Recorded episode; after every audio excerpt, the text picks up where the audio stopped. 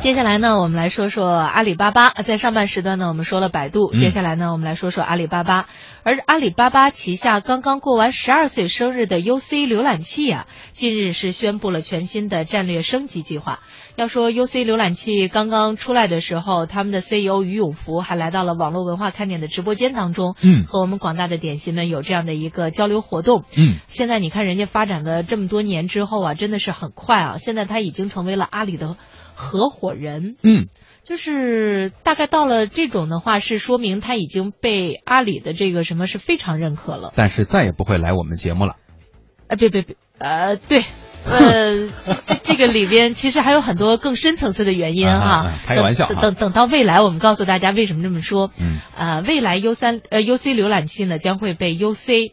就这两个字母给取代，简化了啊。嗯，从传统的浏览器产品呢，向大数据新型媒体平台全面升级。嗯，那大数据驱动的独立资讯应用叫 UC 头条也同步诞生了。就是越来越多的这个各种各样的平台吧，用自己本身的这个承载能力，或者说吸引客户的这个能力，然后开始往我们这个行业上来转。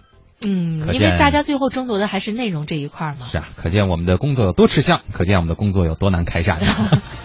呃，确实哈，这几年的 UC 在海外市场也是获得了比较大的成功，呃，尤其是在一些新兴的市场，比如像印度啊、越南啊、巴西啊这些地方。那么，为什么 UC 会受到新兴市场的热捧？而阿里巴巴的走出去战略啊，如何布局的？互联网企业的出海又要注意哪些问题呢？接下来的时间呢，我们一起来听一听阿里移动事业群海外业务总裁黄浩接受了央广记者季春的专访。我们来听听刚才那些问题有着什么样的答案。有人评价呢，阿里是 BAT 当中这个海外业务开展的最好的企业啊。您先来给我们勾勒一下阿里移动它在海外业务的这个版图是什么样的，好吗？呃，已经六年多了，在零九年的时候，UC 在开始做国际化，国际化分成两大块。一块呢，在第一个年头，我们做的是希望通过以连接内容的工具，去做更大的整个用户流量平台。选择浏览器，选择做应用分发，其实是特别精心的做了很多的选择，排掉了很多我们觉得不合适的产品线。那么这时候我们核心点就是它后端是是用户和 UC，再到后面是内容，其实是三者关系。那么我们在坚持做了五年之后，我们会发现。啊，非后来整个局面非常开阔，我们又开始重新去思考 UC 整个国际化下一步。对，那么我们看到阿里巴巴整个海外集团战略其实分成两大块，一大块呢我们叫做电商领域，一大块叫非电商领域。而 UC 这条线核心承担是如何在非电商领域去获取整个国际化的更大的成功。我们在第二阶段去思考的时候，我们会思考说流量再往上走是个什么样的概念？所以我们我们也能看到，整一个以 UC 移动事业群为核心，目前正在构建国内构建大文娱体系。我们认为，所有在中国今天发生的的模式，都会在海外去重新复制。当然，这过程要做很多的 local 化。我们能够感受到阿里的这个雄心勃勃啊，呃，确实 UC 呢是阿里打开海外市场的一个利器。您刚才其实给我们介绍了它的核心竞争力啊。那么我也想了解，就是从这个浏览器到做内容，呃，您觉得会不会面临比较大的挑战？做一个不太恰当的比喻，如果说做浏览器是理科男的话，那做内容是不是就是呃文艺青年啊？呃，我也看到有一些文章好像是提出一些质疑，那您对此怎么看？这是一个很很好的问题。那正如您所说的，我们非常相信 UC 在国际化在这条线路上面要往内容去构建以内容生态的关系的时候，我们需要需要对内容更多的理解啊。我们坦诚的承认，在当前上面我们在正在探索，所以说我们会非常知道路在哪里，也知道要怎么去做啊。例如我们希望在在无论在印度在印尼整个头条上面，我们在很积极的去招聘。非常高要挖人是吧？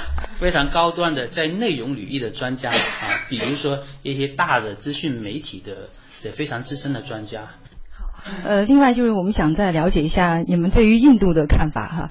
那么大家都看到印度人民的生活水平离国人还是有很大的差距，虽然它的人口非常的多，但是真正有消费能力的人有多少呢？再加上印度整体来看，它的这个创业环境也不是非常的成熟，那是什么让你们有信心能够在印度有这么大的投资？而且从国外的投资情况来看，欧美的投资好像在这个季度也是大幅度下降，为什么你们会这么看好印度？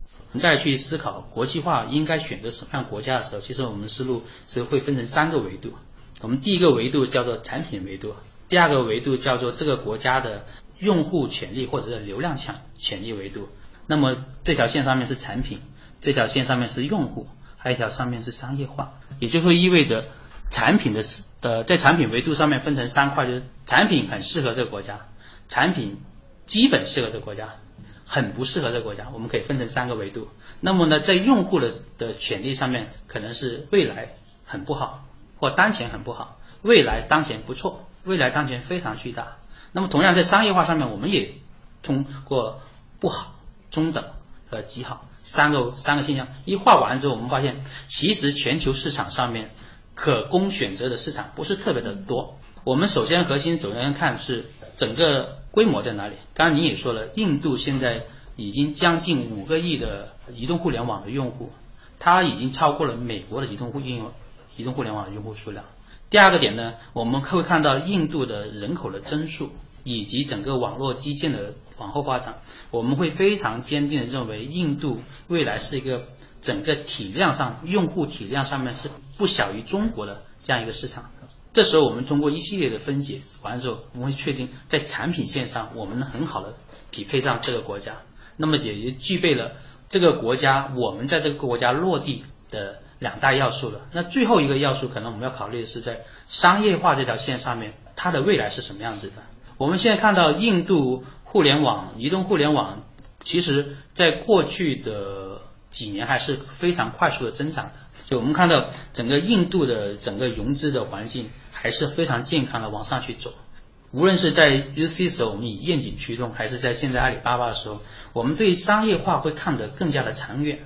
我们可能看到的不是今年或明年的印度的商业化，我们可能看到的是印度在未来第四年、第五年的商业化，它的前景会是什么样子？所以整个阿里巴巴啊，再去到 UC 是非常坚定的在在印度去做长期的投入。嗯嗯，对。印度也是你们海外投资最大的地区吗？目前来看是的。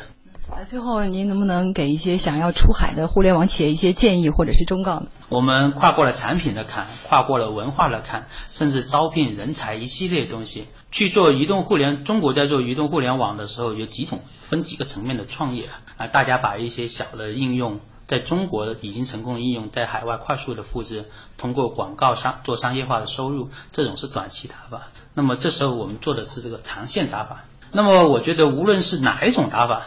最终一定要去以美国去证明自己的能力，对对，看嗯你创业的方向在在哪里，你可能是要做的是第一跳还是第二跳还是第三跳，